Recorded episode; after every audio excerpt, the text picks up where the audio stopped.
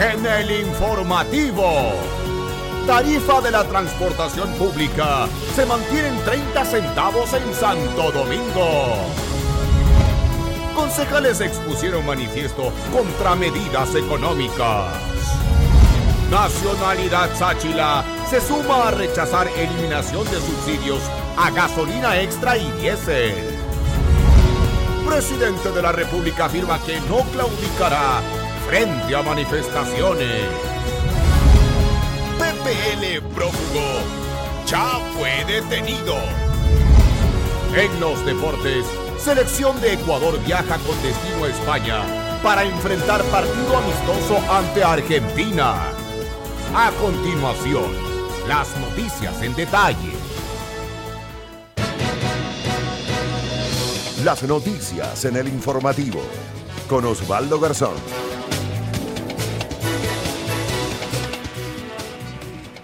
Buenos días, señoras y señores. Eh, eso esperamos, que sea un buen día para los ecuatorianos pese a la situación que está viviendo el país. Y hoy, 9 de octubre, se anuncian eh, medidas, se anuncian movilizaciones en diferentes ciudades del país eh, en esta fecha.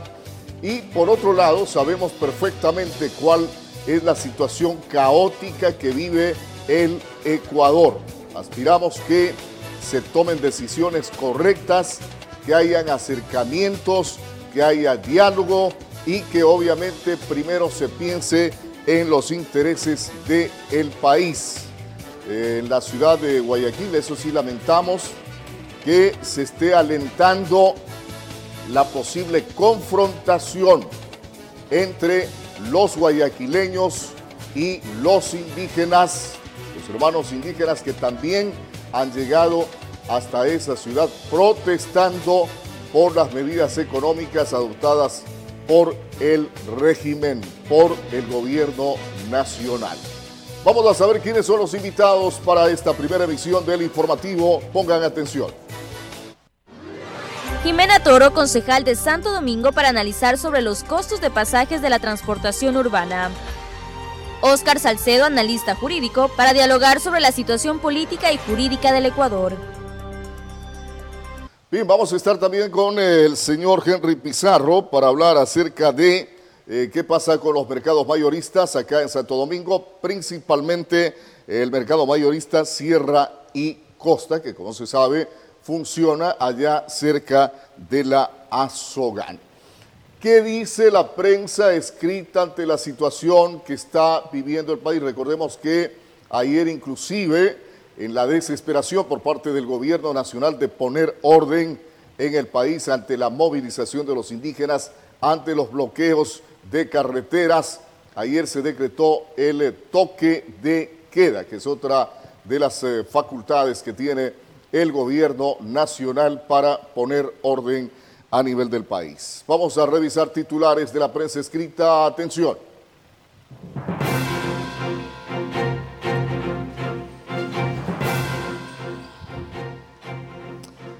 Estos son los titulares. Eh, diario La Hora, toque de queda en Ecuador. El presidente Moreno emitió el decreto 888 disponiendo, entre otras cosas, el toque de queda en sectores estratégicos del país entre las 20 horas y 5 horas de lunes a domingo.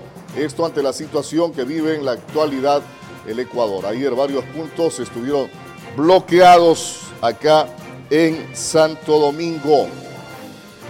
Motivemos la paz. Monseñor Beltrán Guay hace un llamado a despojarse de las piedras lanzadas contra hermanos para buscar eh, los caminos de la conciliación. Irregularidad en transporte urbano acá en Santo Domingo. Ayer no salieron a laborar los señores de la transportación acá en este sector del país. Los señores de la transportación urbana, el taxismo sí prestó su servicio y sigue haciéndolo en el día de hoy en esta eh, capital de provincia. Continuamos revisando titulares, mucha atención. Seguimos revisando titulares, primera plana de la hora. Fiestas de la Concordia están suspendidas. Protestas afectan a la economía. Es otro titular. Desde el año pasado ya el país vive enfrentando un proceso de desaceleración económica, dice la primera parte del detalle de esta información que trae Diario La Hora. Seguimos entonces revisando titulares. Fugado y atrapado es otro titular que aparece allí. Un privado de la libertad que se fugó de la cárcel de Bellavista fue capturado en la cooperativa Heriberto Maldonado. Él estaba detenido por violación. Más eh, titulares. El río lo devolvió pescadores de la parroquia Malimpia, aquí en hallaron el cuerpo sin vida de un hombre que flotaba sobre las aguas del río Blanco. Son los titulares que tenemos allí. Continuamos revisando. Vamos con la contraportada. Ni el paro los detiene. Atlético Santo Domingo entrena de manera interrumpida para eh, preparar los compromisos que se avecinan. Hasta el momento se prevé que jueguen tres partidos en menos de ocho días. Más eh, titulares. Llegó el turno de la sub-17. Se oficializó la lista de convocados de la selección ecuatoriana para el Mundial de la categoría en Brasil.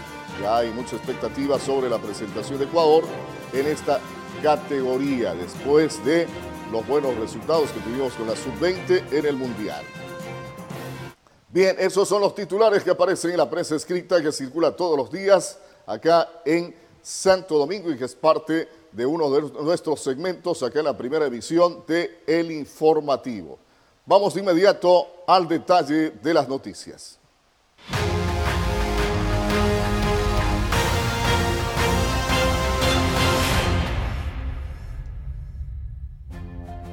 Y atención, estas son las informaciones en detalle. El gobierno nacional ha dispuesto este martes, ayer, en el artículo 4 del decreto ejecutivo 888, toque de queda de 8 de la noche a 5 de la mañana, de lunes a domingo en todo el país, mientras dure el estado de excepción, es decir, 30 días. Atención al detalle de la noticia.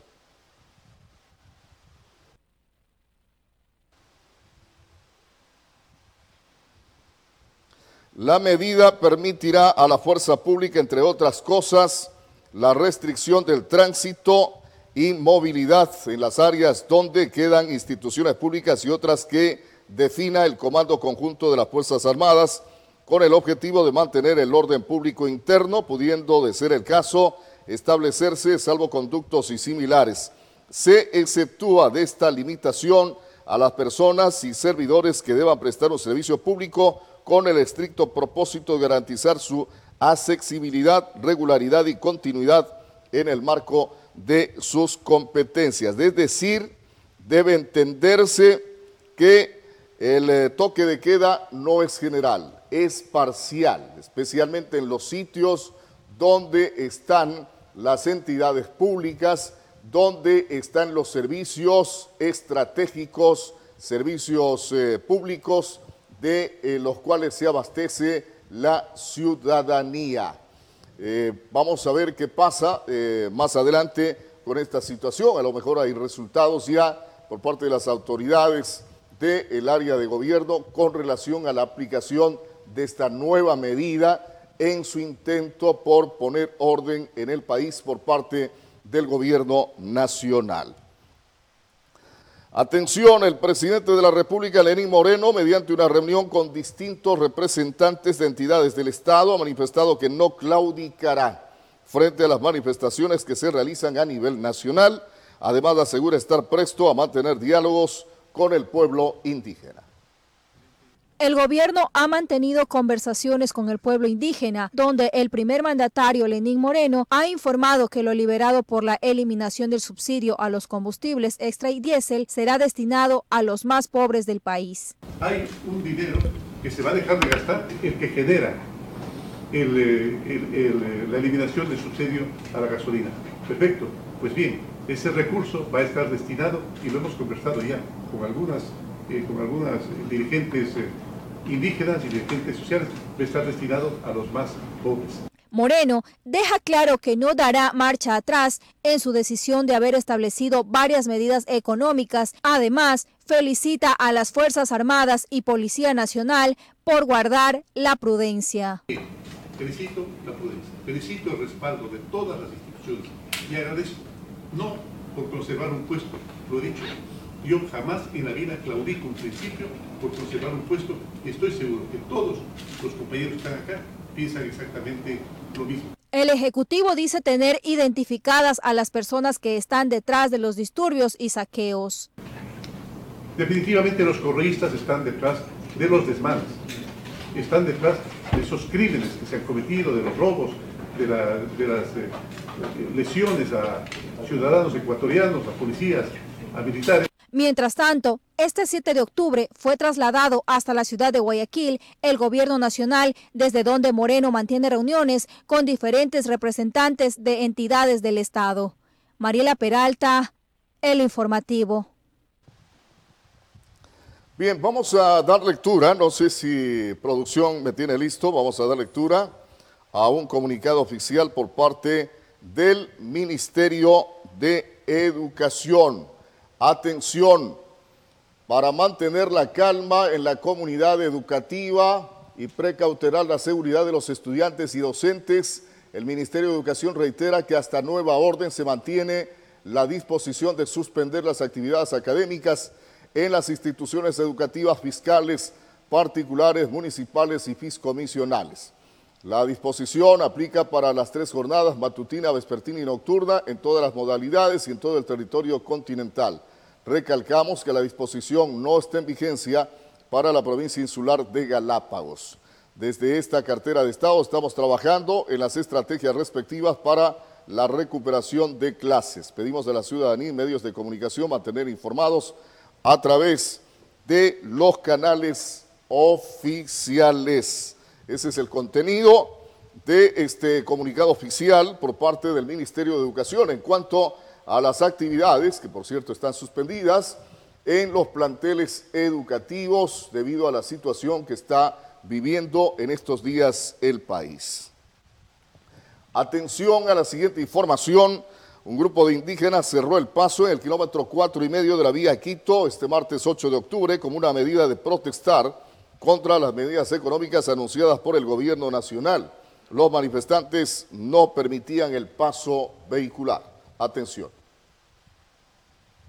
Las protestas de sectores indígenas y campesinos inició en Santo Domingo. Con dos montículos de tierra con ripio bloquearon un tramo de la principal carretera de la provincia, la vía Quito. Anunciaron que se suman a las movilizaciones que realizan sus compañeros en diferentes ciudades del Ecuador. Hemos calmado un poco. En ese sentido nosotros vamos a seguir. La gente va a seguir eh, esperando el resultado desde Quito. En este sector se colocaron piedras y quemaban llantas sobre las vías desde las 12 de la noche de este martes 8 de octubre. La mayoría de manifestantes pertenecen a comunidades cercanas. Nuevamente este gobierno comienza a subir gasolina, eso no es justo. Por eso es que esa es la protesta de nosotros que estamos haciendo. Los protestantes usaron palos, piedras, entre otros instrumentos, como medida de protesta, mientras miembros de las Fuerzas Armadas con escudos, toletes y cascos intentaron habilitar el tránsito vehicular. Los indígenas se ubicaron en el kilómetro cuatro y medio de la vía Quito, entrada al paraíso. En el lugar hubo empujones y lanzamiento de piedras a los vehículos que trataban de circular por el sector. Claro, pero derecho de nosotros estamos buscando porque somos indígenas donde quiera tener que llegar. Eso buscamos, anhelen que se baje. Eh, en realidad están un poco radicales, estamos esperando que alguno de ellos eh, tenga la apertura para poder conversar. Pero hay quienes quieren dejar algo en claro. Mejor no, no salgan, quédense en la casa si es que no van a apoyar el paro. Mejor quédense en la casa, van a, van a ser afectados más. O de pronto aquí los áreas indígenas pueden romper vidrio, pueden pinchar la llanta, mejor evítense y quédense en la casa. Nuestras cámaras lo grabaron todo. En un momento un camión pasa a toda velocidad por la parte lateral de la carretera. De igual manera la Policía Nacional intentó cruzar por el lugar. Sin embargo, los manifestantes comenzaron a lanzarles palos y no les quedó de otra que darse la vuelta e irse. Han manifestado que el paro es indefinido y que se sumarán a la gran huelga nacional, ya que expresan que desde ahí es donde todo comienza. Bien, Así está la situación ayer desde las primeras horas, desde que empezaron obviamente a cerrar la vía, nosotros ya estábamos con la información de primera mano, en directo, en vivo, desde ese sector de la vía Quito. A propósito de la vía Quito, sigue con problemas de circulación esta arteria importante.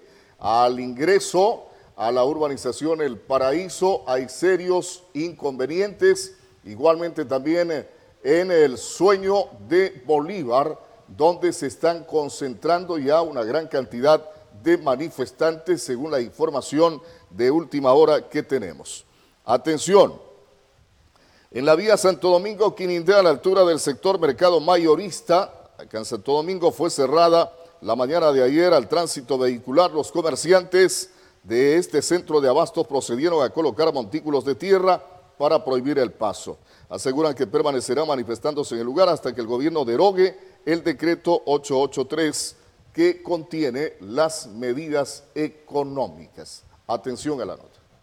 Y vamos a estar en la lucha y este mercado, hasta que solucione, no será abierto, compañeros. Mientras compañeros. Con palos en mano se mantienen manifestando los comerciantes del mercado mayorista, quienes desde tempranas horas de este 8 de octubre procedieron a cerrar la vía Quinindé, colocando montículos de tierra para impedir el libre paso vehicular. Ellos exigen la derogación del decreto 883, donde se elimina el subsidio del combustible. Aseguran que no habrá actividad comercial en el centro de abastos hasta que el gobierno los atienda. Los comerciantes aseguraban en voz de protesta que por los altos precios en los productos de primera necesidad, debido al incremento de costos en los los fletes para transportar los víveres tienen grandes pérdidas económicas y por ello se mantendrán manifestando. En el lugar se encuentran 35 gendarmes ubicados en la puerta de acceso al mercado mayorista con la finalidad de evitar posibles saqueos. Mariela Peralta, El Informativo. Mientras tanto, este, el martes, ayer, los transportistas urbanos de Santo Domingo tomaron la decisión de paralizar sus actividades y no brindar el servicio a la ciudadanía. Mientras tanto, el gobierno municipal, por su parte, afirma que el pasaje de transporte urbano se mantiene en 30 centavos en esta ciudad. Atención. La ausencia total de buses del transporte urbano es lo que se observa en las calles de la ciudad. Dirigentes de este gremio dijeron que la suspensión del servicio del transporte público urbano es por falta de acuerdos para el incremento de las tarifas y que hasta el momento han venido trabajando a pérdidas. Que esto se tranquilice y se paralice normalmente como es debido. Ya no veo el caso de la gasolina, el caso de pasaje, todo eso. Y usted sabe que a veces hay personas que no tenemos la misma capacidad de, que uno tiene su dinero en su casa. Este hecho ocurre el mismo día que se registran diferentes manifestaciones con el sector indígena. La población menciona que el país está atravesando por una situación complicada y que esto les afecta a todos. Exponen que muchos no han podido ir a sus lugares de trabajo por falta de este medio de transporte. Ya no puedo trabajar ya. Perdí el día. Toca regresar a la casa, nada más. Nada más eso, nada más. Eso pasa, ya, ya toca regresar y así toca esperar, aguantarnos hasta cuando ya abra los, haga, diálogo, haga diálogo el presidente. Varios de los ciudadanos están de acuerdo con las medidas que están adoptando los transportistas y el pueblo ecuatoriano. Que es el pueblo es el que más sufre la carestía de la vida. Ya, ya de subir el pasaje subieron, ya algunos víveres de la, de la canasta básica están subidos. Discúlpeme, ¿qué vamos a hacer más después? Pues esperan que esta situación se calme y todo regrese a su normalidad. En tanto, el alcalde del cantón, Wilson Erazo, mantiene conversaciones con los transportistas y la ciudadanía con el propósito de dialogar democráticamente y buscar una solución al alza de los pasajes del servicio del transporte urbano. Mediante una publicación en la red social Facebook, la Municipalidad de Santo Domingo informa que luego de varias reuniones de trabajo con el alcalde del cantón, los transportistas y la ciudadanía, se determinó que el precio del pasaje urbano se mantiene en 30 centavos, hasta que la Comisión Técnica y los representantes de las siete parroquias urbanas presenten su informe en un lapso de cinco días laborables y se haga el análisis respectivo. Nicole Albán, el informativo.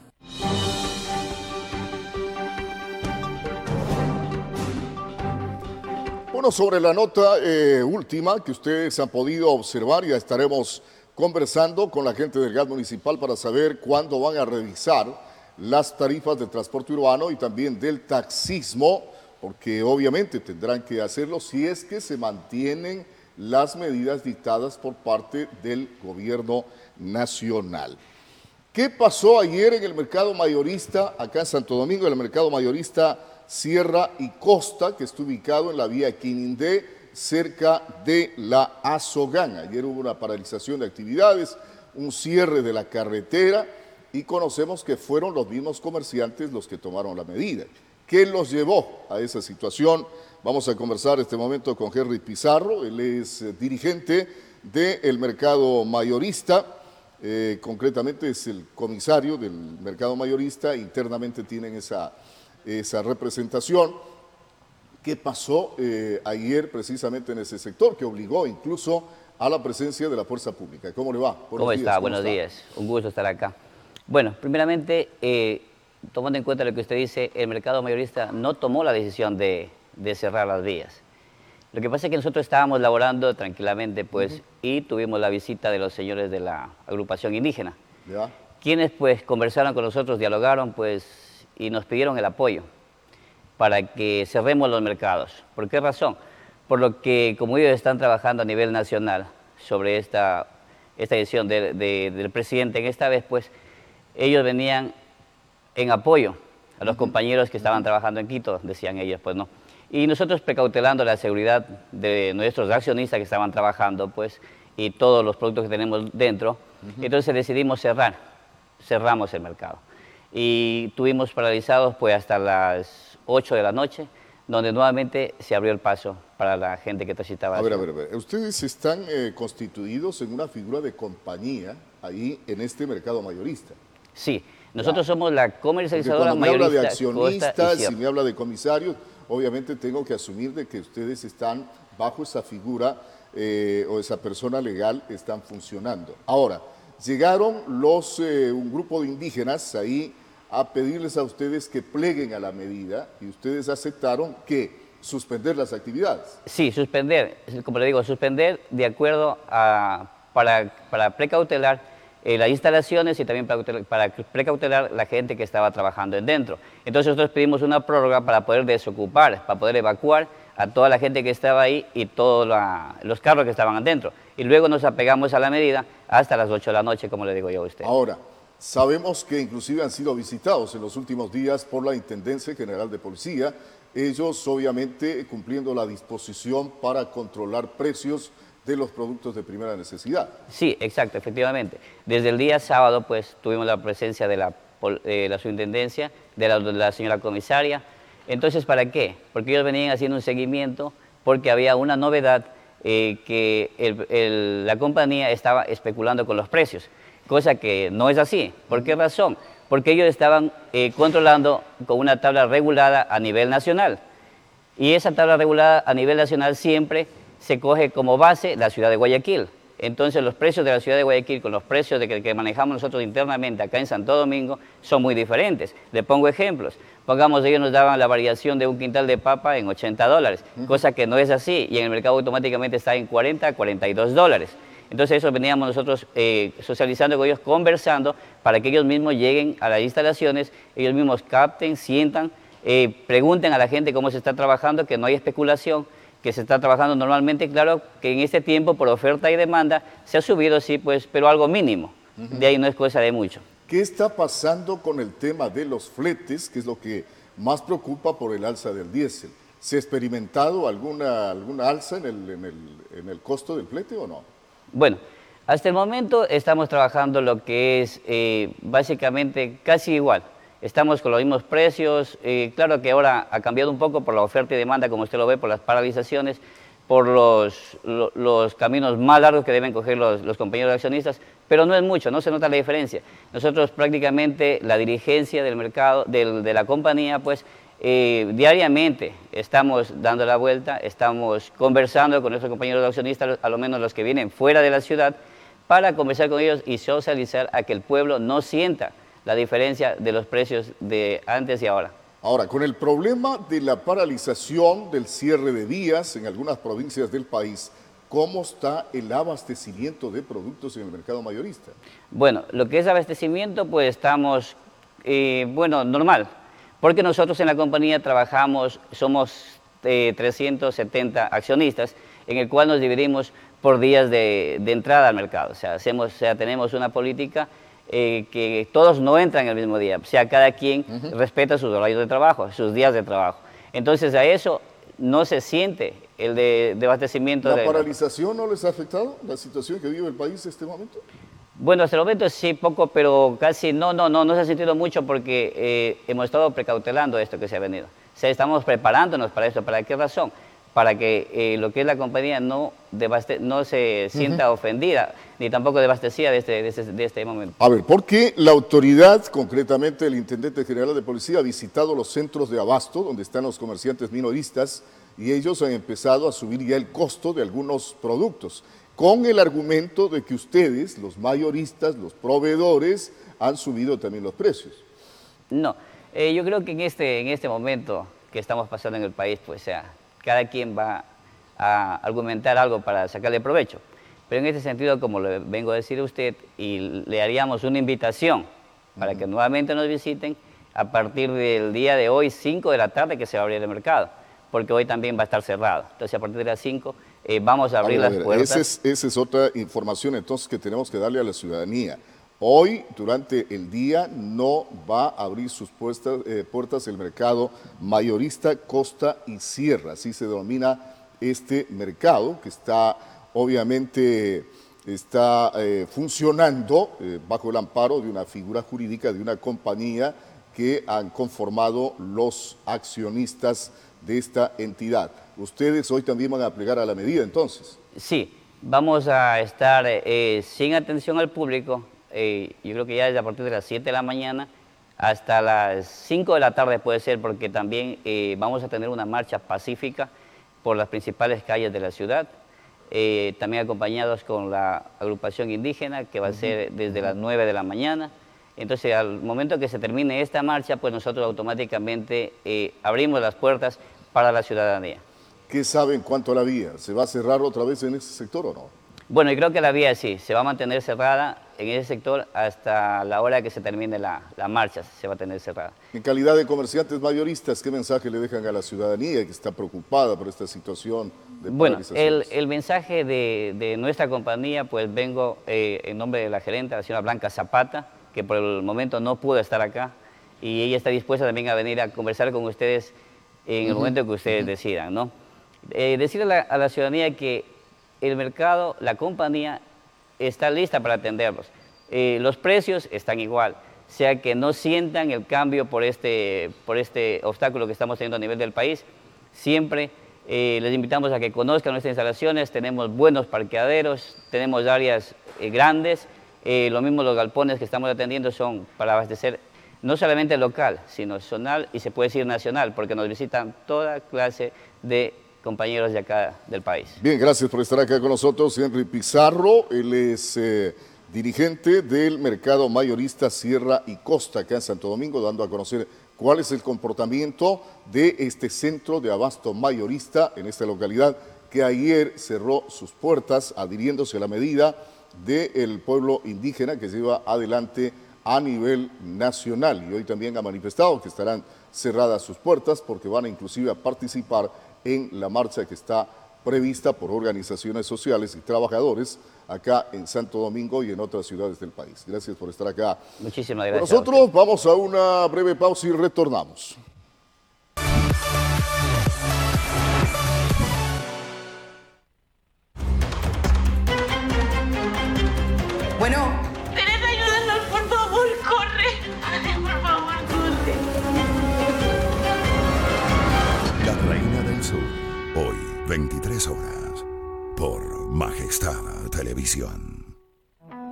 Majestad Televisión en la comunidad. Escribe tus denuncias a nuestro número de WhatsApp 0999-619-054. Es hora de que tu voz sea escuchada.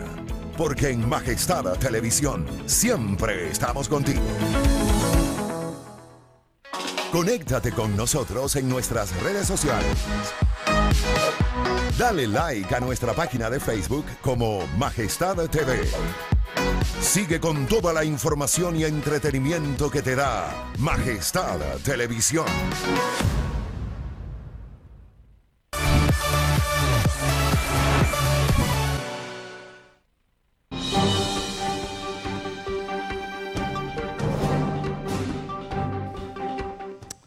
Continuamos con las eh, entrevistas, señoras y señores. Está aquí eh, doña Jimena Toro, ella es eh, concejal de Santo Domingo.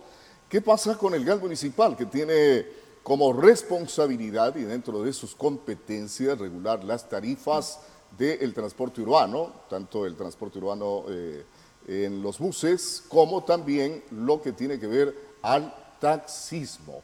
Han habido reuniones, con eh, los transportistas de estas ramas, cuáles son los resultados de esas reuniones, cuándo va a decidir ya el eh, Consejo Cantonal sobre estos nuevos valores cuyo techo ya ha sido fijado por parte de la Agencia Nacional de Tránsito. Buenos días, ¿cómo le va?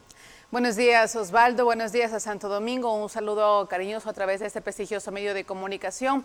Creo que es de manera responsable el poder informar a la ciudadanía de Santo Domingo las diferentes acciones que el gobierno municipal, concejales y nuestro alcalde, el ingeniero Wilson Erazo, viene realizando.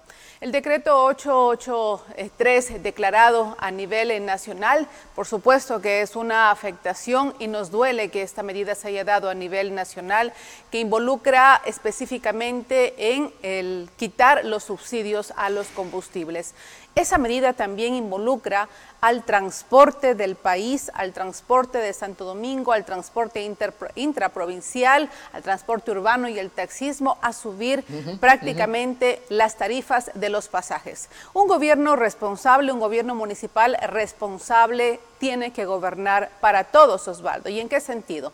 El alcalde Wilson Erazo, conjuntamente con nosotros, ha venido abriendo una mesa de diálogo, una mesa de discusión, escuchando a los actores, escuchando justamente la propuesta de la transportación intraprovincial, de la transportación urbana, del taxismo, pero de manera especial escuchando a la ciudadanía de Santo Domingo, a los asambleístas ciudadanos que también son afectados con esta medida, todos y cada uno de los ecuatorianos. Pero como gobierno responsable, como gobierno municipal responsable, tenemos que discutir en una mesa de trabajo justamente eh, este, este, tipo de medidas. ¿Cuál ha sido, cuál ha sido el alcance de esas reuniones las que hace referencia usted. Por ejemplo, nosotros tenemos eh, ya una información directa desde la Agencia Nacional de Tránsito. La Agencia Nacional de Tránsito, a través del Ministerio de Transporte y Obras Públicas, le dice a los gobiernos autónomos descentralizados que nosotros tomemos una resolución cuando eso les da techos nos da techos, nos da techos de tarifas. Sin embargo, Pienso de manera personal que este lavado de manos no se debería dar directamente a los gobiernos autónomos descentralizados que somos los encargados de regular el desarrollo de Santo Domingo y a nivel de diferentes provincias del país. Sin embargo, este es un tema muy delicado. Ese es un tema que de pronto algunos actores lo manejan de manera política. Nosotros no estamos en campaña, estamos asumiendo de manera responsable este liderazgo de, ser prácticamente sus concejales y nuestro alcalde. Ahora, ¿cuál es, ¿cuál es la resolución que nosotros hemos, hemos tomado durante estos dos días de diálogo, de análisis, de discusión y de pronto de ponernos poner, eh, de acuerdo? Hay una tregua, hay una tregua, se podría llamarla así, y una sensibilización de los transportistas que de una u otra manera los transportistas no han pedido el incremento de los pasajes, sino que esta medida y este decreto también involucra a una subida de los mismos existe eh, la socialización en el sentido de que durante cinco días la transportación urbana seguirá cobrando el pasaje normal, de la misma manera el taxismo y la transportación intraprovincial. A ver, mi querida Jimé, pero, pero los eh, transportistas urbanos no están de acuerdo, pues por eso han paralizado sus actividades, porque ellos dicen, eh, nosotros durante todos estos días, desde que se puso en vigencia el decreto 883, estamos trabajando a pérdida, pues porque estamos obviamente pagando otro precio por la gasolina y cobrando el mismo precio por el pasaje. Sí, pero para eso es el diálogo, mi querido Osvaldo, para eso es el diálogo para no perjudicar a la mayor cantidad de los ciudadanos del país y hablamos específicamente de Santo Domingo. Si hablamos de una tregua, lógicamente los transportistas se sienten afectados con esta medida porque el retiro de los subsidios afecta directamente al bolsillo no solamente los transportistas, sino de todos los ecuatorianos. Por lo tanto, cuando existe una sensibilización, cuando hay una mesa de diálogo y nos ponemos de acuerdo, ya la transportación eh, del taxismo, eh, la transportación intraprovincial y la urbana, ayer con los máximos dirigentes se llegó a un acuerdo de estar trabajando durante estos cinco días para que la, la empresa de transporte pueda hacer un análisis técnico en torno a esta resolución. Pero no transporte urbano. Ya si no se tiene transporte urbano en estos instantes es justamente ya por las eh, graves afectaciones a la propiedad privada, las grandes afectaciones también en las carreteras y avenidas de Santo Domingo. Por lo tanto, nosotros queremos también manifestar en este espacio, Osvaldo, si usted me, permite, que decirle a Santo Domingo que nosotros somos eh, una ciudad de paz. Santo Domingo tiene hombres y mujeres trabajadores y por lo tanto también nosotros convocamos a una gran concentración y a una marcha por la paz, por el trabajo, en contra del vandalismo en contra de la violencia, en contra de la agresión a la propiedad privada. ¿Hoy se va a realizar esa marcha? Hoy vamos a realizar esa concentración el alcalde ha convocado esa concentración a las familias de Santo Domingo que nos vemos afectados todos y cada uno de nosotros. Este país necesita un diálogo decente, un diálogo coherente, un diálogo donde no se apropien de estos espacios actores políticos que durante años son causantes también del endeudamiento que ha tenido el Ecuador. Por lo tanto, Santo Domingo los conoce, Santo Domingo los identifica. El alcalde es el alcalde de todos y también busca solucionar en una mesa de diálogo llegar a las, a, las mejores soluciones. Señora concejal, comprendemos perfectamente la situación en que están este rato, tanto el alcalde como los concejales, porque esta es una medida dura que va a impactar al pueblo, pero que por sus competencias tienen que tomar. O deslindarse responsabilidad, como ha hecho la alcaldesa de Guayaquil, que ha dicho, no, yo no voy a revisar las tarifas, que es el gobierno nacional, porque sabe que políticamente eso puede significar un costo. Y prueba de esa preocupación de los señores concejales y del alcalde. Ayer seis concejales convocaron a una rueda de prensa para decir, no, nosotros no estamos de acuerdo con la revisión de tarifas, nosotros rechazamos incluso las medidas tomadas por parte del gobierno nacional. ¿Ustedes no están en esa posición? A ver, nosotros estamos en la posición de Santo Domingo de los Áchilas. Las, la actitud en una rueda de prensa que la haga un compañero o una compañera concejal está de manera, está en libertad absoluta, por lo tanto, pero este es un tema político y es un tema social que nosotros no podemos dejar de, discutir y de hablar con los actores. ¿Cómo podemos pronunciarnos directamente? ¿sí? Usted sabe el sentir popular y usted conoce muy bien mi sentir popular, pero eso no significa que no me siente a dialogar con la transportación como lo ha venido haciendo el alcalde.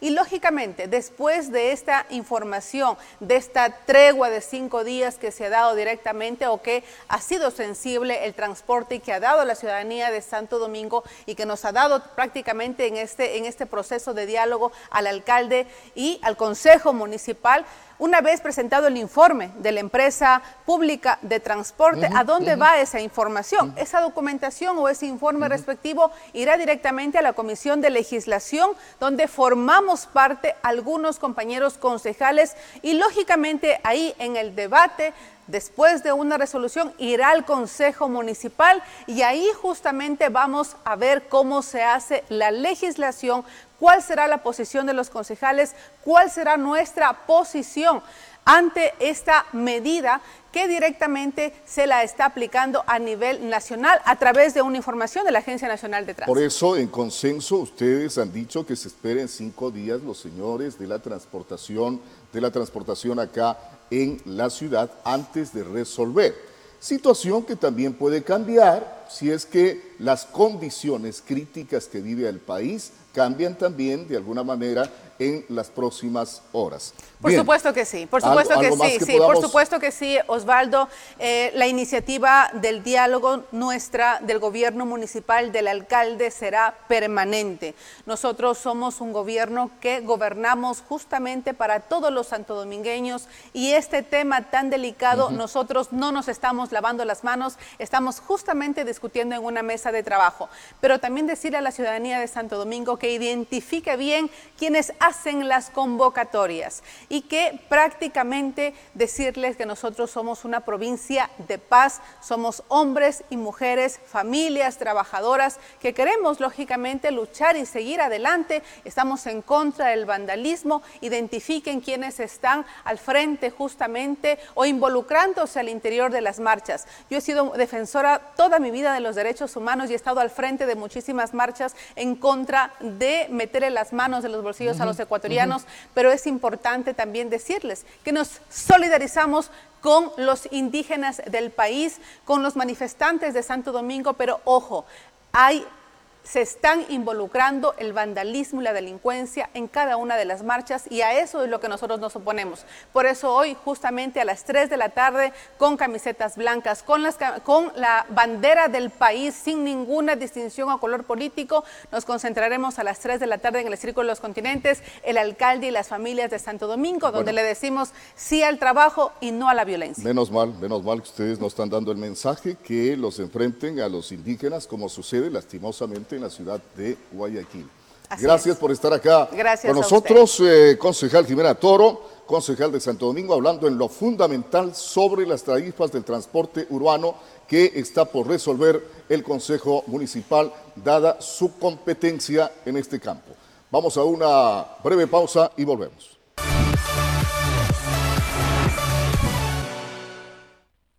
Las necesidades que ocurren en su comunidad las conoce de primera mano a través de nuestra pantalla. Sin importar dónde se encuentre, lo acompañamos con la información más destacada del día. Lady Carrera, en el informativo Segunda Emisión, por Majestad Televisión. Disfruta de todos los partidos de la Liga Pro con TVN adquiriendo tu plan TV con 90 canales a solo 19 dólares. Ahorra el 50% de descuento en la suscripción con la firma de tu débito bancario. TVN, más entretenimiento. Se arrienda un local comercial de 13 por 6, ubicado en la calle Guayaquil y Río Mulaute. Incluye parqueadero con guardia las 24 horas. Informes al 022-766-583, 098-2596-508, 099-46-65-392. Edificio Majestad TV.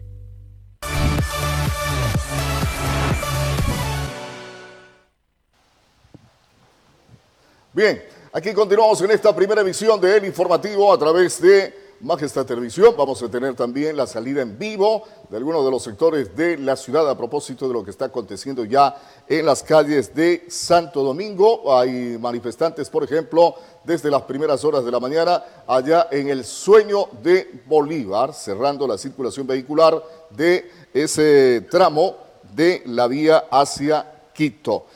Atención, seis concejales de Santo Domingo hicieron público un manifiesto, el cual recoge todas sus inconformidades con respecto a las reformas económicas. Atención. Como un retroceso histórico, un grupo de concejales de Santo Domingo califican la situación actual que vive el país. Mediante una rueda de prensa, seis concejales hicieron público un manifiesto en el cual rechazan las medidas en materia económica y laboral del gobierno nacional. Desmedrantar los derechos conquistados, los derechos laborales, a afectar la economía, como ya lo dije, de la familia. Sin duda, nosotros como concejales no podemos permitir que se endose. Que el gobierno los ha implementado ahora en un paquetazo que sinceramente a todos los perjudica. Otra de sus inconformidades es la resolución que fue emitida por la Agencia Nacional de Tránsito, donde dispone el incremento de la tarifa del transporte público a los gobiernos municipales. De direccionar para que los municipios asuman la responsabilidad que a él le toca asumir y nosotros lleguemos a mutuos acuerdos de la subida del pasaje urbano dentro de los GAT municipales. Eso lo rechazamos rotundamente. El rechazo al decreto presidencial 884, en el que dispone el estado de excepción, es otro de los puntos que consta dentro del manifiesto. En el que se dispone estado de excepción por considerarlo desproporcionado, atentatorio eh, y represivo exhortan al gobierno nacional a propiciar el diálogo para llegar a acuerdos para el beneficio de la ciudadanía. De igual manera, se solidarizaron con el pueblo ecuatoriano y rechazan cualquier acto de violencia durante las manifestaciones. Nicole Albán, el informativo. Vamos con otra información. Dirigentes de las nacionalidades Achila y Chachi se suman a las manifestaciones que realizan a nivel nacional varias organizaciones indígenas ellos aseguran que están en contra de las medidas económicas establecidas por el gobierno y solicitan la protanteción de parte de las autoridades competentes. La nacionalidad Sáchila y otras organizaciones anunciaron que se encuentran en contra del decreto 883 y solicitan al Ejecutivo la derogación del mismo. Caso contrario, continuarán protestando, así lo indicó Luis Cimarrón, representante de la nacionalidad Chachi. Pues sumamos a la lucha y rechazamos todos los actos de violencia que han ocasionado quizás no son manifestantes, son delincuentes que actualmente aprovechan esta situación. Como Nacional Chachi, recién hoy empezamos a manifestar. Muchísimas gracias. Para el concejal Francisco Calazacón, las medidas económicas tomadas por el gobierno empobrece a los ecuatorianos. Estas medidas económicas dictadas por el presidente de la República en su decreto ejecutivo 883, eh, porque afecta a la clase media pobre y de los pobres del país. Otras de las inconformidades son la falta de empleos y de viviendas que fueron ofrecidas por el primer mandatario Lenín Moreno que también le reclamamos y le decimos a este gobierno mentiroso, ¿dónde están las 325 mil viviendas que ofreció a nivel del Ecuador? El un millón de empleos también que ofreció a nivel del Ecuador. Es por eso que nosotros también nos sumamos como mujeres guerreras a esta lucha. Mientras tanto, los dirigentes anuncian que las manifestaciones continuarán en la jurisdicción hasta que el Ejecutivo atienda sus peticiones. Mariela Peralta, El Informativo. Y atención, un tramo de la avenida Quito se tiñó de amarillo la mañana del el martes en caravana y haciendo sonar sus bocinas taxistas, bucetas escolares y motorizados recorrieron esta arteria vial como medida de rechazo a la eliminación del subsidio de los combustibles y ante la falta de acuerdos con el gobierno municipal sobre el posible incremento de tarifas. En tanto, la ciudadanía junto a transportistas y el alcalde del cantón empezaron un diálogo para definir esta situación. Y atención, desoladas lucen las calles de Santo Domingo ante el temor de saqueos e inseguridad. La Policía Nacional dispuso a los propietarios de locales comerciales que cierren sus negocios como medida de prevención ante posibles manifestaciones. Rumores de saqueos, desmanes, violencia e inseguridad han sido las tónicas de los últimos días de protestas para varios propietarios de locales comerciales a nivel nacional y local. Me comentan que han estado haciendo eh, posiblemente saqueos, no sé, pero la verdad no soy seguro de eso y aquí nos perjudica, dice aquí a todos, a pesar que somos de aquí del centro comercial, eh, pues sabe que bajan las ventas, estamos con ese temor, lamentablemente nos está pasando Este martes 8 de octubre se suspendieron las clases en todo el país para resguardar la seguridad de los estudiantes. Asimismo, y como medida de prevención ante posibles enfrentamientos, la Policía Nacional dispuso a los propietarios de locales comerciales en Santo Domingo a que cierren sus negocios por precaución. Ahorita en este momento acabo de decir, desean era saqueo, pero no, no, fue saqueo. Solamente la gente indígena viene por apoyar al paro para que no suba mucho el combustible. La comunidad manifiesta su inconformidad ante las bajas ventas, el temor a actos vandálicos y el peligro latente de estos últimos días. Mientras tanto, la policía efectúa controles en varios puntos y se registra poca afluencia de personas en las calles de la ciudad.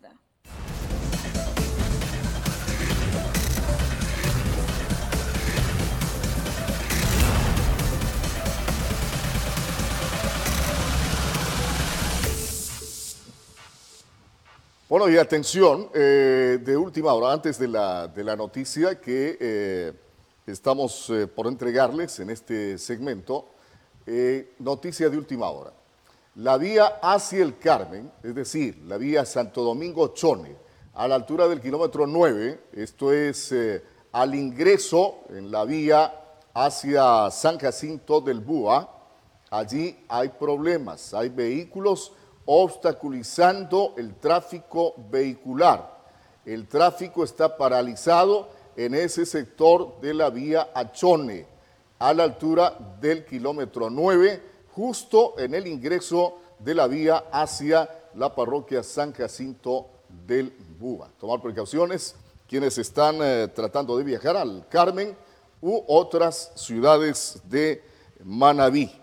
Atención, una persona privada de la libertad se fugó del Centro de Rehabilitación Social Bella Vista durante la mañana de ayer mientras era atendido en el policlínico el prófugo fue detenido horas después. Atención.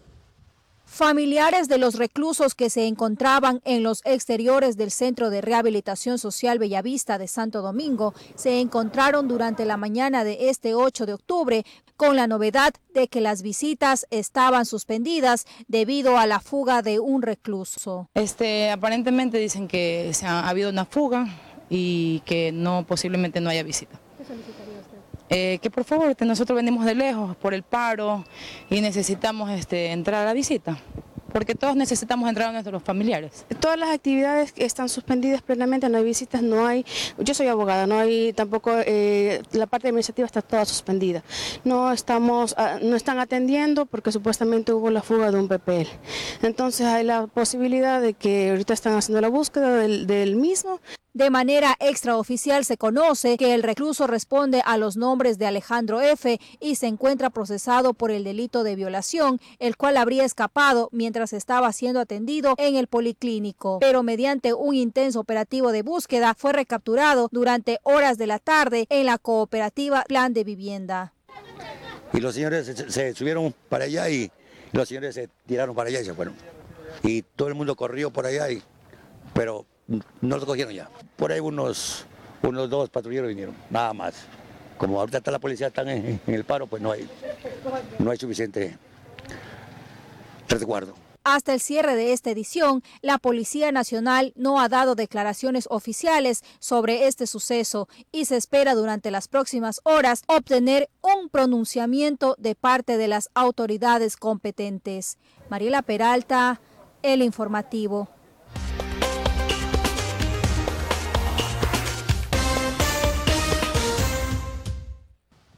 Vamos de inmediato a la actualidad nacional. La Agencia de Regulación y Control Hidrocarburífero informó que existen problemas en el abastecimiento de combustibles en seis provincias de la sierra.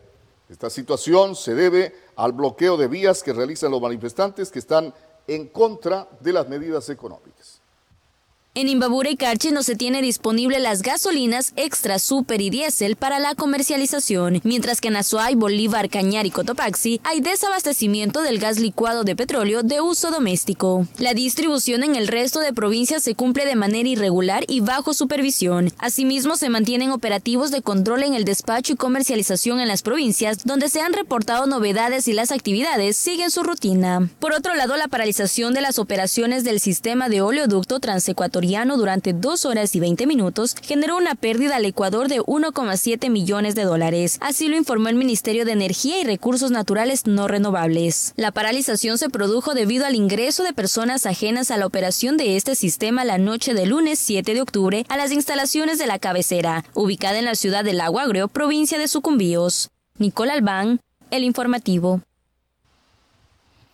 Manifestantes destruyeron parte de las instalaciones de la Contraloría General del Estado la noche del lunes. Recordemos que las instalaciones de la Contraloría están frente a las instalaciones de la Asamblea Nacional en la ciudad de Quito. Atención. Este fue el video que a través de las redes sociales circulaba y demostraba cómo la noche de este lunes, durante la protesta indígena en contra de las medidas económicas del gobierno, ciudadanos buscaron ingresar a la Contraloría General del Estado. El Contralor General Pablo Celi, en horas de la madrugada de este martes, en un video sostuvo que se trata de personas bien organizadas que buscaban destruir documentos de gran relevancia. La Contraloría General del Estado ha sido objeto de un ataque por parte de una banda organizada con la clara intención de sustraerse y destruir documentos que sustentan responsabilidades civiles y penales e investigaciones en marcha es claro que en esta acción no han intervenido miembros del movimiento indígena o de organizaciones sociales. Son, más vale, elementos profesionales. Ya este martes, así se logró visualizar los daños que dejaron estos actos violentos en las instalaciones de la Contraloría. El Contralor denunció estos hechos ante la Fiscalía General del Estado. Entre tanto, la seguridad en la Asamblea Nacional también se vio obligada a ser reforzada con militares y uniformados de la Policía Nacional tras el intento de ingreso de los manifestantes la noche de este lunes, quienes también buscaron ingresar este mediodía. Respetemos a nuestras autoridades indígenas que todavía aún mantienen una reunión. El bloqueo de las vías alrededor del legislativo, de la Contraloría y del Parque El Arbolito obligó a que muchos ciudadanos tomen vías alternas para llegar caminando a sus lugares de destino, toda vez que el transporte público y municipal se encuentra suspendido.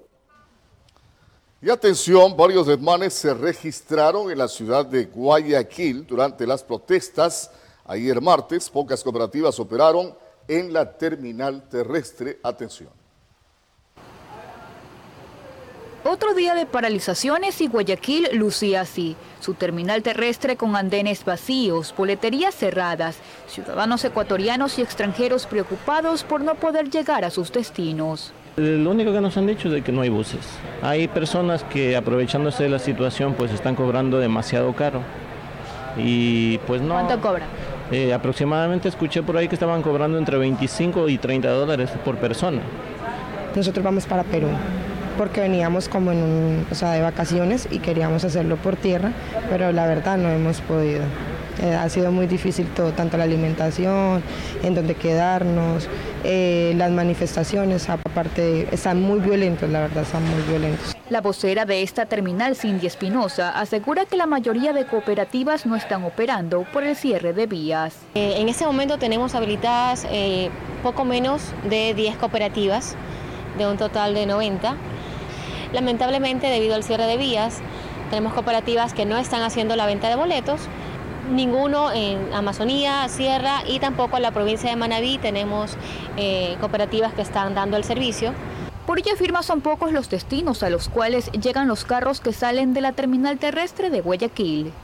Eh, tenemos cooperativas que están viajando en este momento hacia la provincia de Santa Elena, y una de las cooperativas que está viajando también a, uno, este, a la provincia de Los Ríos. Las demás son solo eh, en la provincia del Guayas, cantones cercanos a Guayaquil, que están haciendo sus, sus, frecuencias, cumpliendo estas rutas. Mientras que el puente de la Unidad Nacional ya está habilitado el tráfico vehicular, luego de que la noche de este lunes fue cerrado, un grupo de volquetas del municipio de Guayaquil seguirán en ciertos tramos, al igual que miembros de la Policía Nacional y Fuerzas Armadas.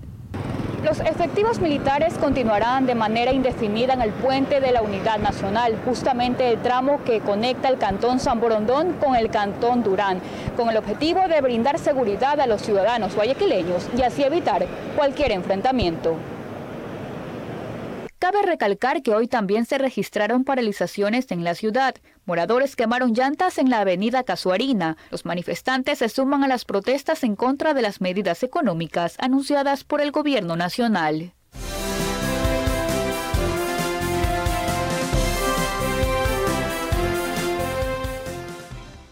La economía mundial sufre una crisis, dice nueva jefa del Fondo Monetario Internacional. Por otra parte, protestas en Londres provocan más de 300 detenidos. Esto y más a continuación.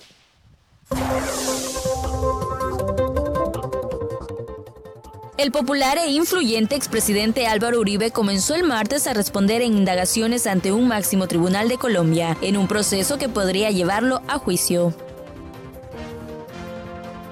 El crecimiento mundial se está desacelerando de forma sincronizada, advirtió el martes la nueva jefa del Fondo Monetario Internacional. La cifra de inmigrantes indocumentados detenidos en la frontera entre Estados Unidos y México creció en un 88% en el año fiscal 2019, respecto al mismo periodo del año anterior, anunció hoy el jefe de la Oficina de Aduanas y Protección Fronteriza estadounidense Mark Morgan. El plan ideado por Alemania, Francia, Italia y Malta para el desembarco y reparto de los migrantes rescatados en el Mediterráneo Central comenzó a perfilarse este martes como un proyecto piloto, aunque pocos países expresaron por el momento su voluntad de participar en la iniciativa. Más de 300 personas han sido detenidas por las protestas de Extinction Rebellion en Londres, según confirmó la Policía Metropolitana de la capital británica. La cifra de arrestados ha ido en aumento desde que las protestas comenzaron este fin de semana, con cortes de tráfico en algunas de las calles principales de Londres, así como marchas a lo largo de la ciudad.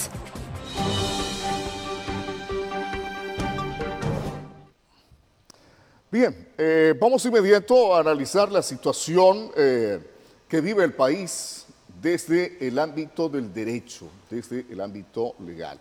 El señor doctor Oscar Salcedo, analista eh, jurídico, nos acompaña para conversar sobre este tema. Eh, todos, no solo que estamos enterados, sino que estamos viviendo en carne propia la situación que este momento se da en el país. Eh, a raíz del decreto 883, que fija las eh, medidas económicas adoptadas por parte del gobierno nacional, que entraron inmediatamente en vigencia y que ocasionaron la reacción, primero de los transportistas eh, con un paro de actividades a nivel nacional, después con un supuesto acuerdo que según ellos todavía no se concreta, luego como resultado de esa situación aparece también la movilización de los indígenas, que inclusive ya llegan a la ciudad de Quito. Todo esto ha llevado a caotizar el país a tal punto que el presidente de la República, a través de un decreto ejecutivo, ha resuelto cambiar la sede del gobierno nacional, que en la misma constitución establece que es la ciudad de Quito, para hacerlo en la ciudad de Guayaquil. Se declara un estado de excepción en el país para recuperar el orden. Ayer se decretó inclusive el toque de queda. ¿Qué significa todo esto dentro del ámbito de derecho? Buenos días, ¿cómo le va, doctor? ¿Cómo está? Buenos días, doctor, y buen día a la ciudadanía santo domingueña. Eh, vivimos, eh, vivimos, un estado eh, bastante calamitoso en el Ecuador en relación a las medidas económicas que no han calado de manera positiva en, la, sociedad. Y pues se han tomado algunas determinaciones jurídicas por parte del presidente de la República tratando de precautelar y evitar que esta conmoción eh, social, este estado de conmoción social, pues vaya a generar un derrocamiento del gobierno. El estado de excepción pues es una figura establecida en el artículo 164 de la Constitución de la República que permite eh, pues eh, restringir varios derechos de los ciudadanos como es el derecho a la libre asociación y al libre tránsito, y también este mismo estado de excepción, dentro de uno de los numerales en el artículo 165, establece la posibilidad de que si considerara pertinente el presidente de la República, podría cambiar eh, de sitio el, gobierno, el sitio donde eh, el gobierno desarrolla las actividades desde Quito hasta cualquier ciudad en la que considere pertinente y seguro desarrollar las actividades de gobierno. Es decir, en derecho está respaldado el Ejecutivo para haber tomado esa medida y despachar los asuntos inherentes al Ejecutivo desde las diferentes carteras de Estado desde la ciudad de Guayaquil a pesar que no se había dado este hecho en el país. Correcto. la Constitución de la República del año 2008 que todos aprobamos eh, establece esa figura del estado de excepción y establece la posibilidad de cambiar la sede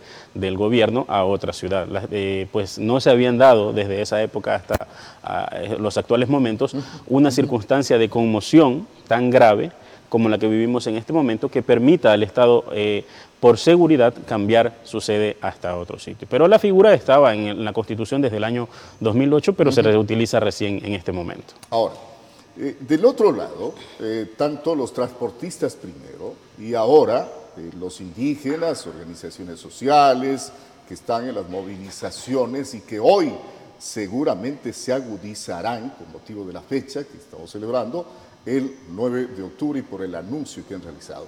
También su acción se sustenta en derecho. Artículo 98 de la Constitución, derecho a la resistencia.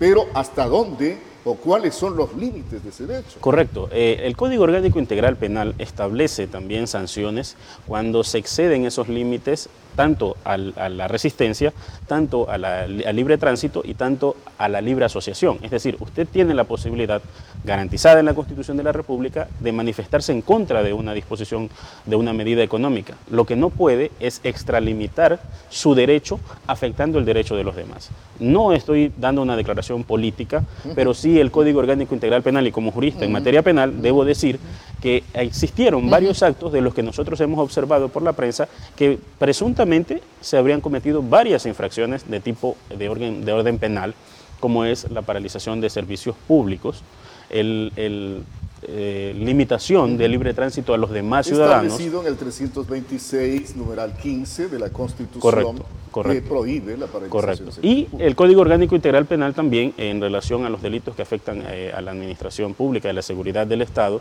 pues establece varias sanciones, como es a la, a la limitación del, de los servicios públicos, establece una sanción, establece la posibilidad también a la Policía Nacional de que en caso de que se extralimiten al momento del uso de la fuerza dentro de la represión que se puede hacer a la gente que se encuentra manifestando, pues obviamente también tiene una sanción si es que se producen lesiones o se produce la muerte. Es decir, si hay exceso. Correcto. De lo que vemos en la prensa, entendemos que en algunos casos, presuntamente, y digo presuntamente porque soy muy creyente en que debe existir un debido proceso siempre, y que lo que vemos en la prensa es parte del hecho y que la investigación es la que determina si es que ese hecho se produce y se constituye o no en un delito.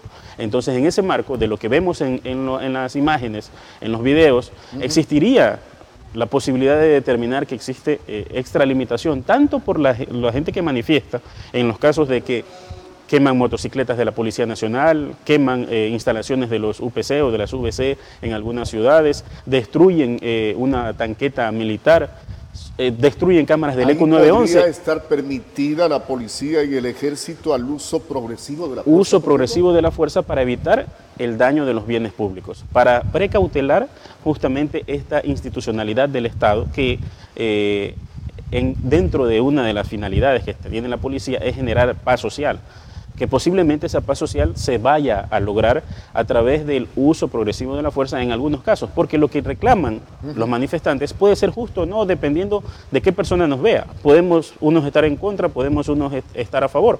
Sin embargo, de aquello, esa protesta, esa manifestación no puede transgredir niveles como ingresar a la Contraloría General del Estado, ingresar a la Gobernación de Guaranda, ingresar al Consejo de la Judicatura. A la Asamblea Nacional. A la Asamblea Nacional y producir la destrucción de documentos y de bienes. Palacio de Carondelet, que es el objetivo que tiene. Los bienes públicos son comprados, son adquiridos por parte del ah, Estado a través de los ingresos o lo que genera el mismo Estado. Entonces, al momento de destruir una cámara del ECO 911, un vehículo policial, estamos destruyendo nuestro propio patrimonio. Creo que eso ya eh, excede los límites en relación a una, una, protesta que debe tener como finalidad pues, un, un fin positivo, no un fin negativo. Ahora, por eso mismo la Constitución y la ley prevé este tipo de limitaciones y además este tipo de sanciones a quienes infrinjan la ley. Esto del toque de queda, a pesar de que se lo aplica de manera parcial, de acuerdo al, decreto, porque solamente en los sectores cercanos, a donde hay instalaciones de servicios públicos, donde hay... Eh, eh, locales de entidades públicas, donde se piensa que obviamente pueden ser blanco de eh, la acción de los, de los manifestantes. Eh, pero ¿qué significa en términos de derecho el asunto del toque de queda? Bueno, el mismo estado de excepción, como referíamos antes, establece la posibilidad de restringir derechos, como dije antes, al libre tránsito y a la libre asociación. Dentro de ese mismo estado de excepción se permite o se faculta al presidente de la República determinar que las personas que no tengan relación, en este caso que fue la decisión del presidente en el decreto, en el último decreto, las personas que no tengan relación con las instituciones públicas no puedan circular en un horario determinado, por eso lo llamamos parcial, cerca a estas zonas ahora determinadas zonas de seguridad. Es decir, nosotros conocemos las zonas de seguridad como los sitios donde el ejército pues establece algún tipo de, de, mando y de protección. Esas son las zonas de seguridad de manera general. Pero el Estado en este caso además establece varios puntos que son los cercanos a donde se generan las actividades netamente del Estado y las determinó como zonas de seguridad estableciendo una prohibición parcial de circulación y movilidad por estas zonas de seguridad dentro o mientras dure el estado de excepción que la Corte Constitucional estableció que no podía pasar de 30, o sea, perdón, determinó que el tiempo de duración era de 30 días.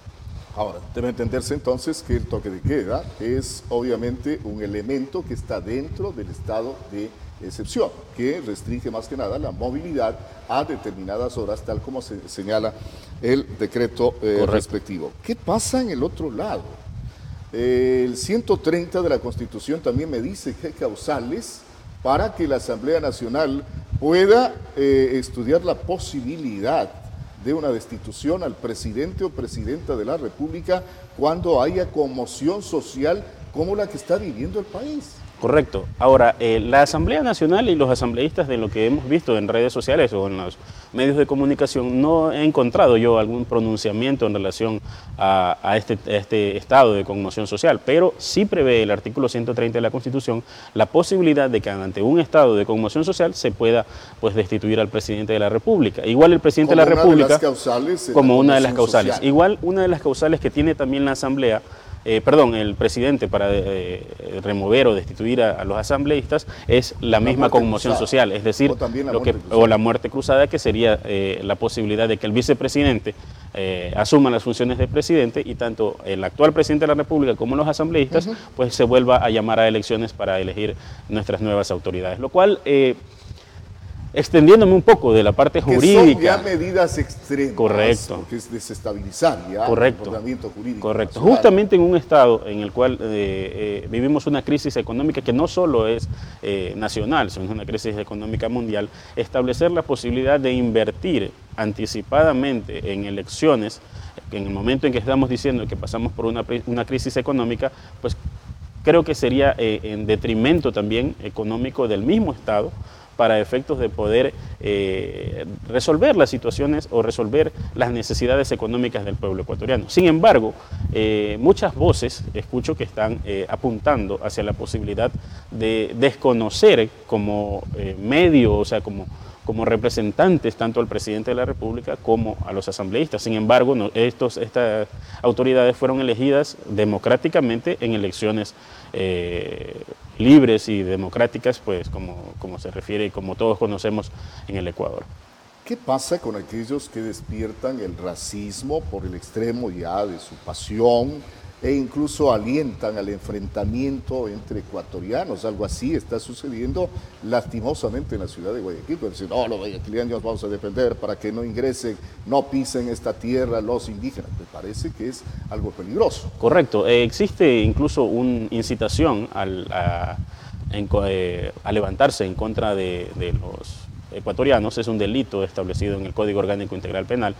Lo que pasa es que dentro de la determinación de ese tipo penal se, eh, se dice que eh, quien incite a armarse en contra del pueblo será sancionado con una pena privativa de la libertad. De las declaraciones se nota un tinte eh, clasista, un tinte discriminatorio, en el sentido de tratar de enfrentar pueblo contra pueblo, cuando el reclamo no tiene que ver con una ciudad determinada, ni el reclamo tiene que ver con un partido político. El reclamo, de lo que nosotros observamos, se trata de un descontento de un grupo de personas en contra de las medidas económicas. No tratemos de llevar a este, este reclamo, este descontento, a un enfrentamiento entre sierra y costa, entre indígenas y, mestizos. Se trata de, eh, al contrario, de, veo positivo la la actuación de la Organización de Naciones Unidas, así como de las universidades, el tratar de mediar entre el gobierno y los indígenas en este reclamo, pero no tratemos de deslegitimar el, reclamo porque entendemos que este reclamo tiene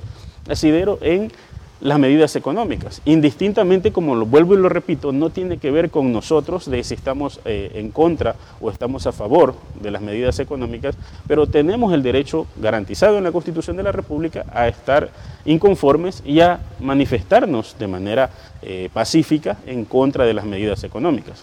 A ver, Eh, expliquémosle una cosa a la, ciudadanía en lo que tiene que ver al estado de excepción.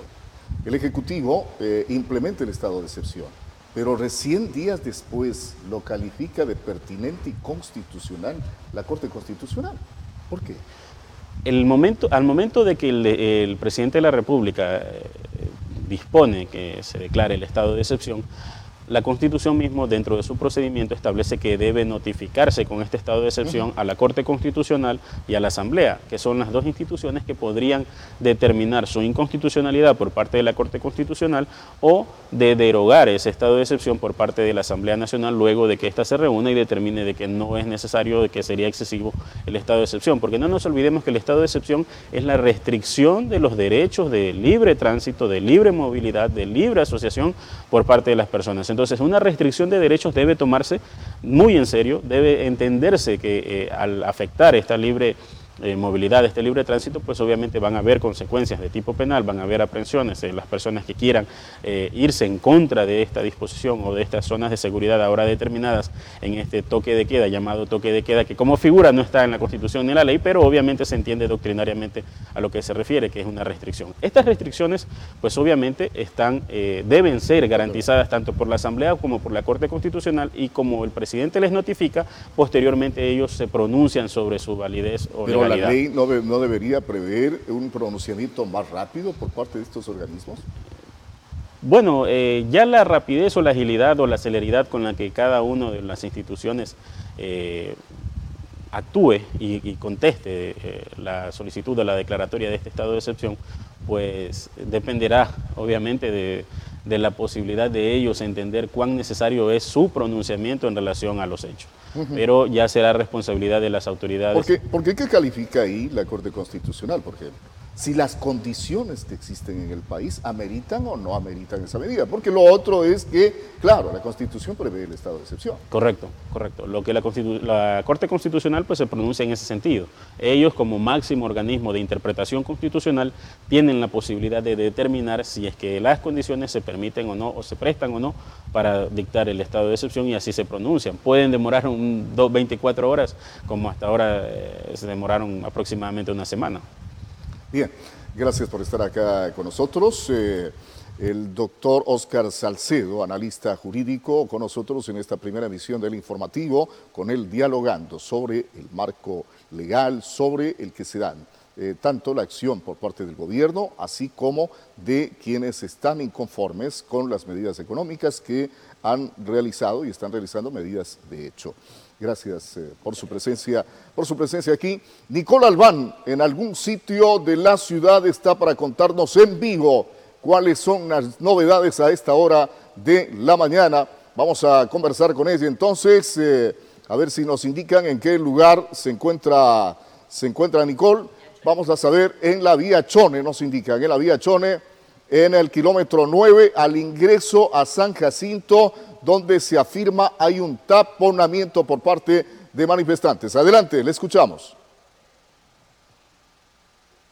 Bien, ahí está Nicole entonces, ya la tenemos en pantalla, en vivo la salida desde el kilómetro 9 de la vía Buenos días amigos en estudios amables televidentes, ¿cómo están? En este momento nos encontramos en el kilómetro 9 de la vía Chone, justamente en la entrada a San Jacinto del Búa. Como lo podemos ver en las imágenes, en este momento ah, nos ha manifestado que desde las 6 de la mañana eh, los transportistas de carga pesada y también los productores han colocado sus camiones en este sector debido a no, o sea, está inhabilitada la vía Chone. En este momento vamos a hablar también con los productores y también con las transportistas de esos caminos que han tomado la medida desde las 6 de la mañana mañana de colocar sus camiones en este sector. Eso también vamos a conocer debido a que y cómo así ustedes colocaron, comenzaron a colocar sus camiones desde tempranas horas de la mañana de este miércoles, siendo las 7 de la mañana con 48 minutos. Buenos días, amigo. Coméntenos un poquito desde qué hora están aquí y obviamente el motivo que, se encuentran en este lugar.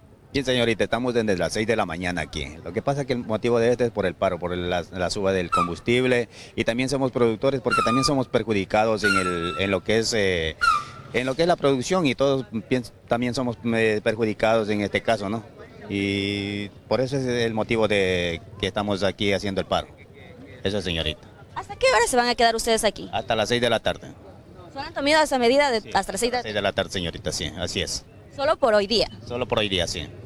¿sí? Esta medida de rechazo, pero también, eso también ustedes solicitan quizás a las autoridades provinciales que se pronuncien también. Claro, es que eso, eso debería ser, pues que también se pronuncien algo por eh, el bien de los productores y de la, de la compañía de transporte pesado, para ver que nos den un beneficio de algo, porque somos perjudicados en este caso.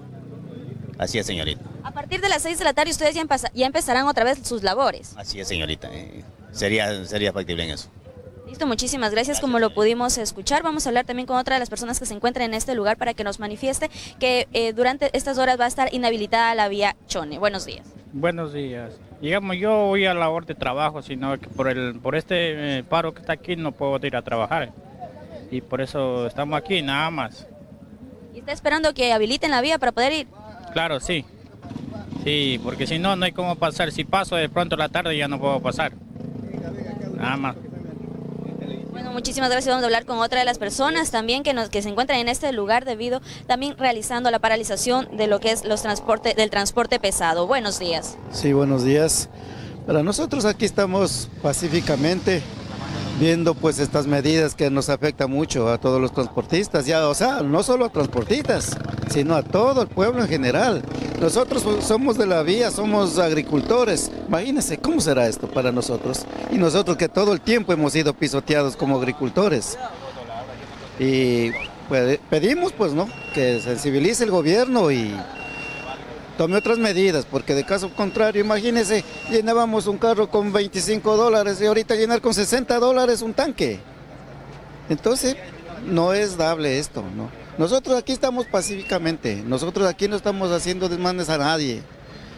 Sí. Entonces, pues yo le agradecería que usted ha venido acá para que también vean lo que, lo que estamos sintiendo todo el pueblo. Gracias. Aproximadamente cuántos transportistas se encuentran en este lugar? 90, 90 transportistas. sí, 90 transportistas estamos aquí. Muchísimas gracias. Siendo las 7 de la mañana con 51 minutos, nos encontramos en el kilómetro 9 de la vía Chone. En este momento, como podemos ver en las imágenes, los transportistas de carga pesada y también los productores han colocado sus camiones en ese sector. Como nos manifestaron, son alrededor de 90 personas que están aquí, es, decir, alrededor de 90 camiones que están inhabilitando la vía Chone y también a la entrada a San Jacinto del Búa. Eh, también mencionaron que ellos obviamente es el rechazo y solicitan la derogatoria del decreto ejecutivo 88.3 con el presidente Lenín Moreno eliminó el subsidio a la gasolina extra y al diésel. Eh, eh, también podemos ver en las imágenes y también como nos mencionó eh, uno de los, del- de los transportistas, ellos antes gastaban 25 dólares diarios para en lo que es el diésel, ahora les toca poner 60 dólares. Vamos a hablar con, con las personas que se encuentran en este lugar. Buenos días, mi estimado, ¿cómo está? Para que nos comente un momento lo que están realizando en este momento. Vaya compañero. Bueno, vamos a ver con otro compañero que se encuentra en este lugar para que nos manifieste la acción que ustedes han tomado el día de hoy. Aquí hemos tomado por lo que es la, por lo que todo el mundo está paralización por los tipos de combustibles que no bajan y nosotros como somos transportistas nos afecta bastante porque ha subido más, de- más del doble. Y así como vamos, no se sabe hasta cuándo vamos a estar aquí, pero a ver qué, qué solución toman las autoridades. Ustedes también se unen a esta lucha. Claro, porque nosotros somos, somos, somos como quiera transportistas y, y vamos a- y también, nos, nos- también nos, nos afecta bastante. Ustedes esta medida solo la tomarán por el día de hoy, me comentaban sus compañeros. Hay que ver cómo está para ver si, si hay más fuerza para seguir o si no ya para ver si, si solo por hoy día. En caso de que en ese momento vengan las Fuerzas Armadas, ¿ustedes retirarán, procederán a retirar sus vehículos o cómo será la acción que ustedes tomarán? Eh, por ahorita si vienen las Fuerzas Armadas tenemos que hablar y, a ver qué pasa, a ver. Pero sí, sí tenemos, si ellos vienen con, sí tenemos que abrir porque ellos son autoridades.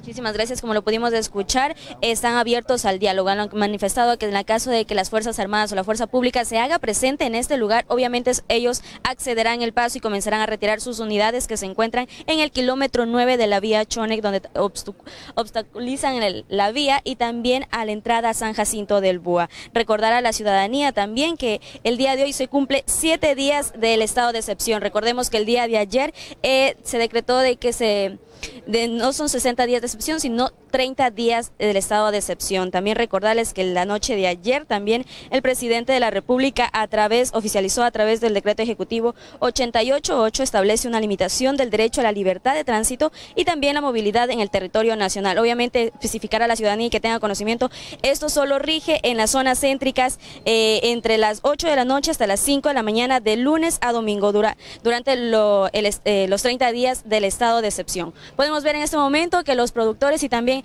comerciantes eh, con su producto pasan por los lados laterales de la vía Chone, donde se encuentran para sacar sus productos y poderlos comercializar. Podemos ver que las motos también se encuentran en este lugar queriendo pasar al otro lado, sin embargo están a la espera de que los transportistas del, del transporte pesado, valga la redundancia, eh, habiliten el tránsito vehicular para que ellos también puedan ir a sus lugares de trabajo. Como lo habían manifestado, eh, no han podido acceder ni poder llegar a sus lugares de trabajo debido a que la vía Chone, justamente en el kilómetro 9, entrada a San Jacinto del Boas, se encuentra inhabilitada. Esa es toda la información que contamos desde este punto. Regresamos de Estudios Centrales. Que tengan un excelente día.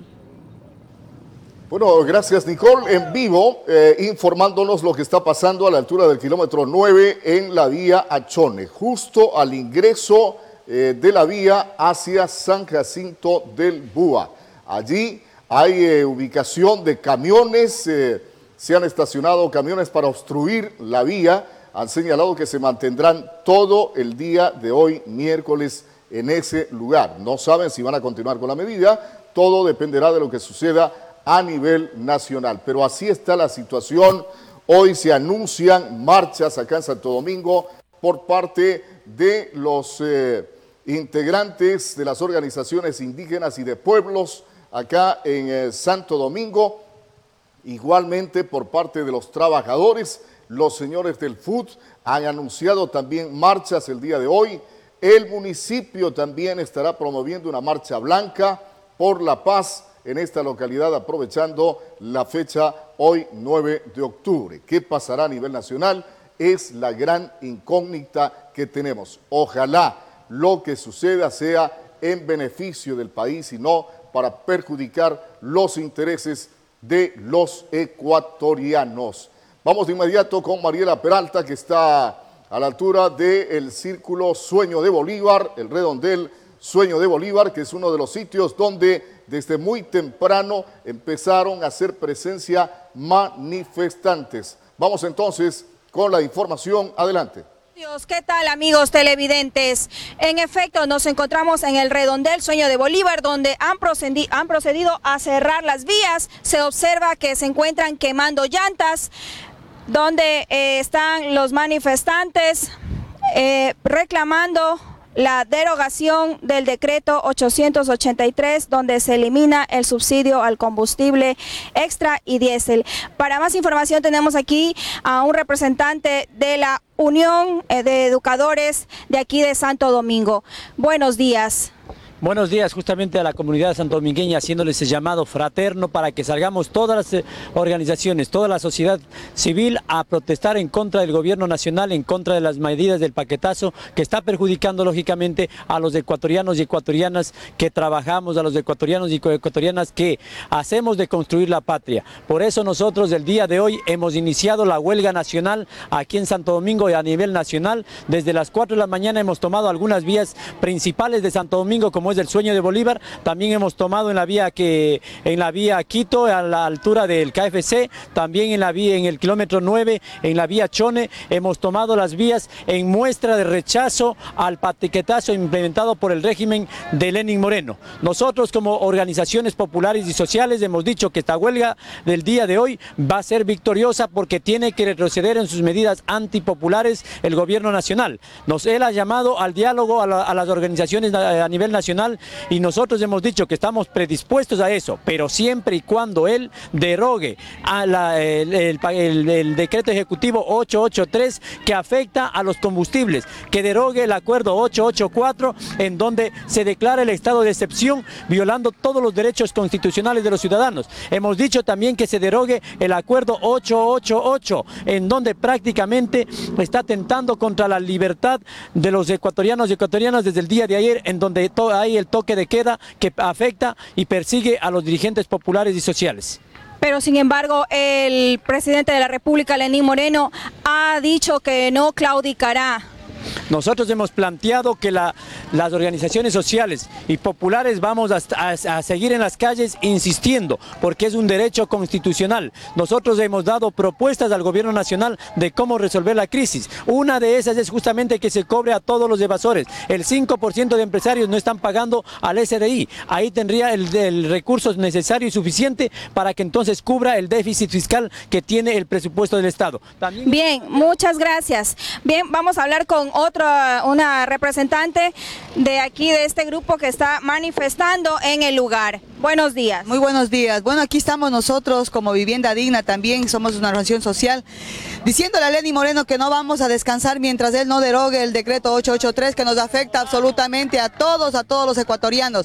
Nos eh, sube la gasolina y sube todo, por eso Santo Domingo debe levantarse, el Ecuador entero debe levantarse.